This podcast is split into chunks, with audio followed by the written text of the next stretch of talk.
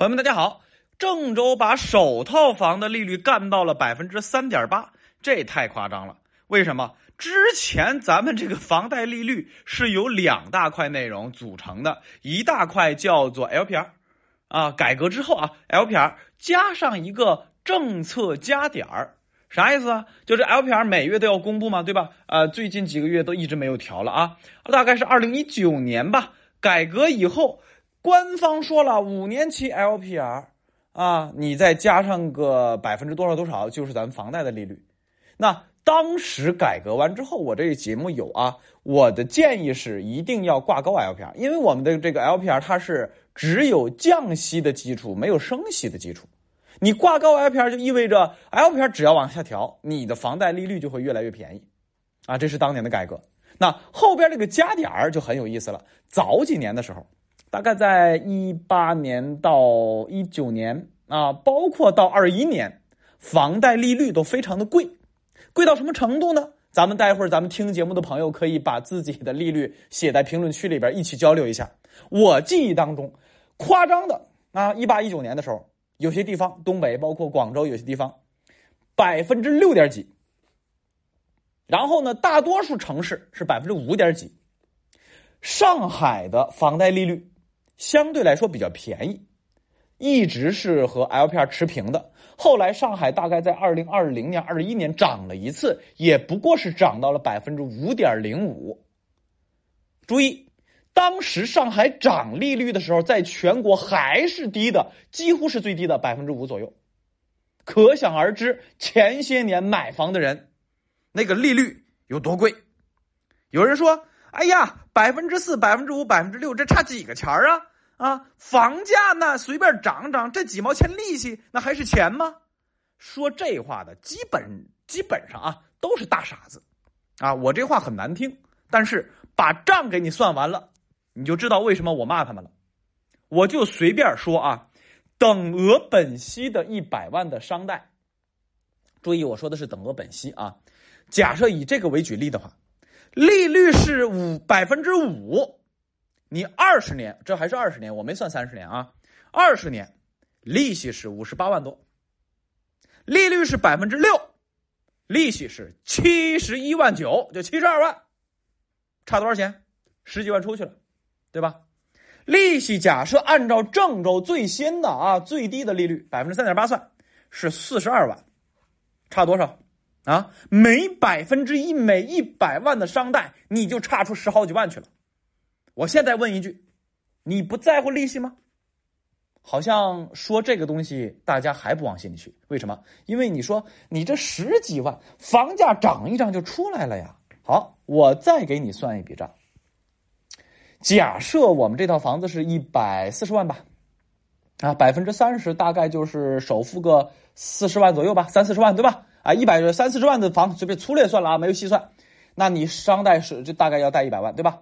好，你把这刚才我说这点钱你代入进去，假设利率是百分之六啊，房子商贷百分利率是百分之六，你要还七十二万的利息，你房子一共一百三四十万，一百多万，你总共利息要花七十多万，啥意思啊？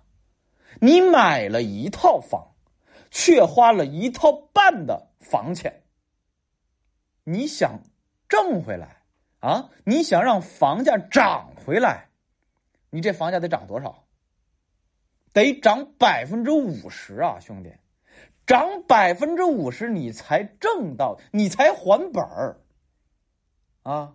当然，这个不一，这个不是绝对的。为什么？因为你这是有期限在里边了，对吧？你要考虑你还账的期限问题，你还要考虑这个杠杆的问题，对吧？因为你是三成杠杆啊买的这个。啊，一百多套的房子对吧？几十万买的一套房子对吧？这你都得算进去啊。所以你单纯说啊，你得涨一半才能还回来，这也不对啊。但是还是那句话，这套房但凡你想保值增值，把它还完贷款，然后把它卖了，然后再再怎样怎样，你至少房价得涨百分之五十。好，这个算法因为有期限问题，还有杠杆问题，我们单纯说涨百分之五十不公平，对吧？好，还有别的呢。房子你有没有发现？如果没有特殊的什么学区的问题的话，同一个地段肯定来说它户型越好，啊越值钱。小区越好越值钱，物业越好越值钱。还有一个重要因素，越新越值钱。说白了，房子是有折旧的，懂了吧？好，八九十年代的老破小多少钱？啊，注意啊，是没有其他概念情况下，比如说有些我是啊什么学区房，那老破小也贵的要死的，对吧？哎，咱不说这特殊概念，你的房子也有折旧的，那折旧怎么算？那我这个也没办法去用公开数据去去去给大家一个这个权威数据，我只能引用啊，交大之前有一个教授做了过一个调研，中国房地产房价啊，它的一个折旧算，一般情况下按百分之一到百分之二来折就行，有多的的有少的，啊，所以呢这里边折旧大概百分之一左右，啊，这是主要的成本，至于什么贷款呐？对吧？啊，这些都不多说了啊。总之，这都是你房的成本。所以，一般情况下，小老百姓买房，他没有那么多的什么，那么多的道道。炒房你有杠杆，有期限错配，对吧？你可以加大自己的丰厚利润。但如果是小老百姓，你会算发现，用现价带足的钱去买的话，你房价几乎是每年复合增长，得有百分之五左右的增长。注意是复合增长。啊，年年得往上涨，你可不能涨两年你倒回来，你这都不行的啊！所以这就是什么？这就是买房的真相，买房成本的真相。关于买房成本，我更早出过详细节目，你往前翻，或者是搜索本专辑核心数据啊，这个关键词啊，比如说买房的成本啊，成本之类的，你能搜到啊。好，利率的问题，我们再回到正题里边，我们说过。房贷利率是有两大块内容，一个是 LPR，一个是政策加点儿。那政策这里边还分两块，一块是央行给的政策，一块是银行自己的政策。所以啊，我们要详细说是 LPR 加上央行政策加上银行政策，就是我们的房贷利率。咱们在去年的时候啊，包括近些一段时间，央行一直在松房贷利率啊，那。最开始的时候，央行只是给了天津呐、武汉呐等个别的城市房价比较低迷的一些重点城市的一些宽松。这个宽松就是你们这些城市是可以把房贷利率降低最多百分之零点二。以前央行的政策是房贷利率不得低于 LPR 的利率，现在 LPR 利率四点三嘛，啊，五年期的是四点三嘛，对吧？你怎么低也不能低于四点三，那这不楼市？惨嘛，糟糕嘛，那政策得给一些支持。那最开始是放松，哎，你们个别城市可以低零点二。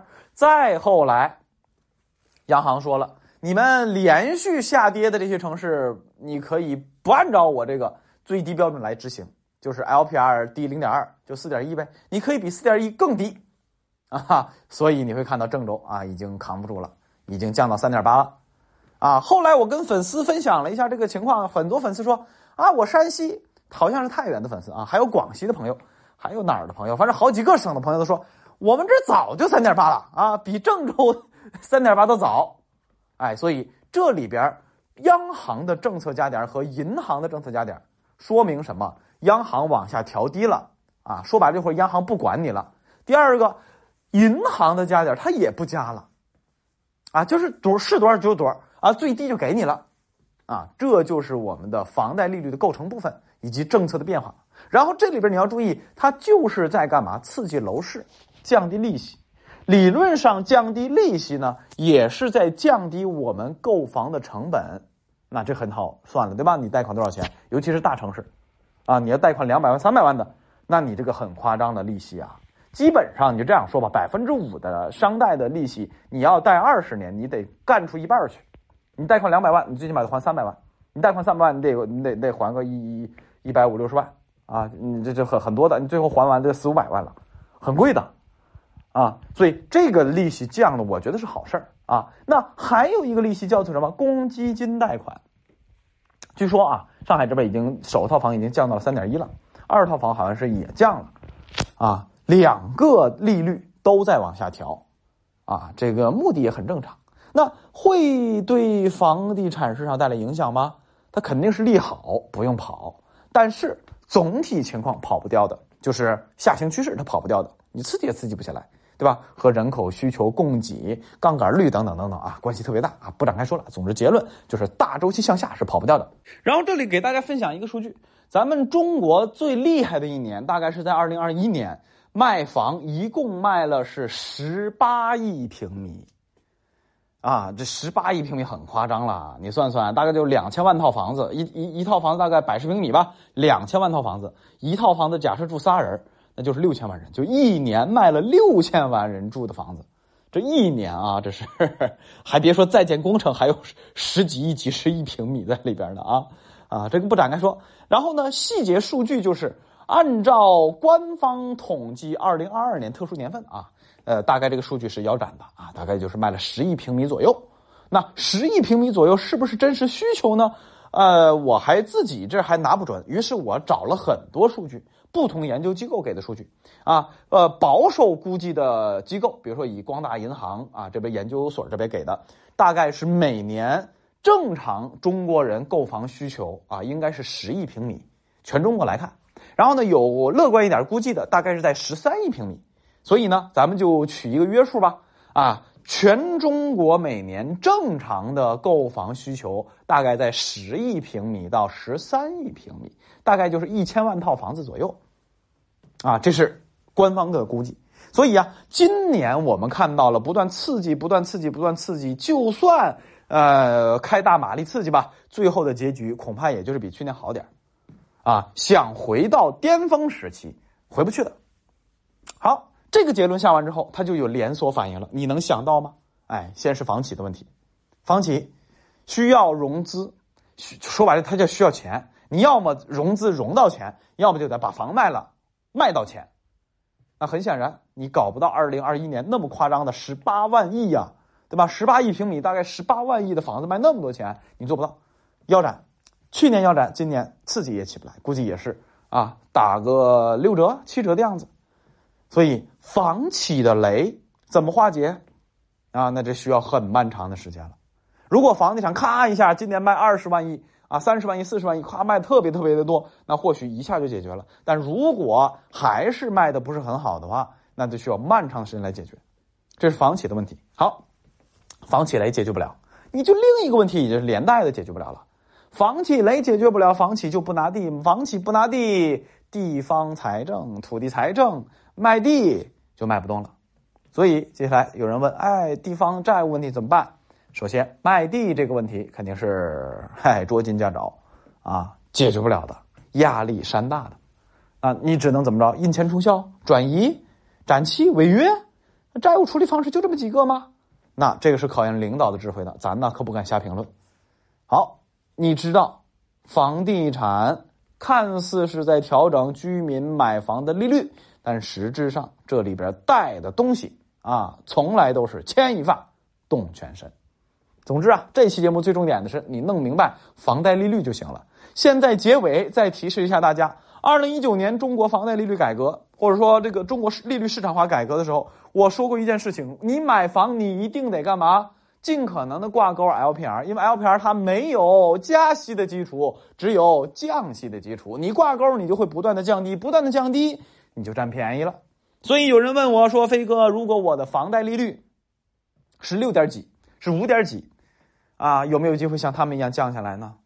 那你得看看你有没有挂钩 LPR 了。如果你没有挂钩，那对不起，哎，你这辈子啊就倒了血霉了，你就会按照你当时最贵的那个利率还一辈子。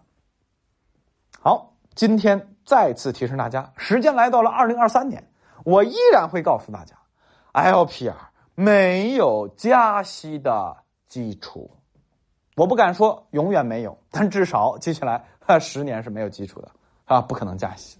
加息这么大的债务还加息，这不找死吗？好，就到这里，我们下期节目再见。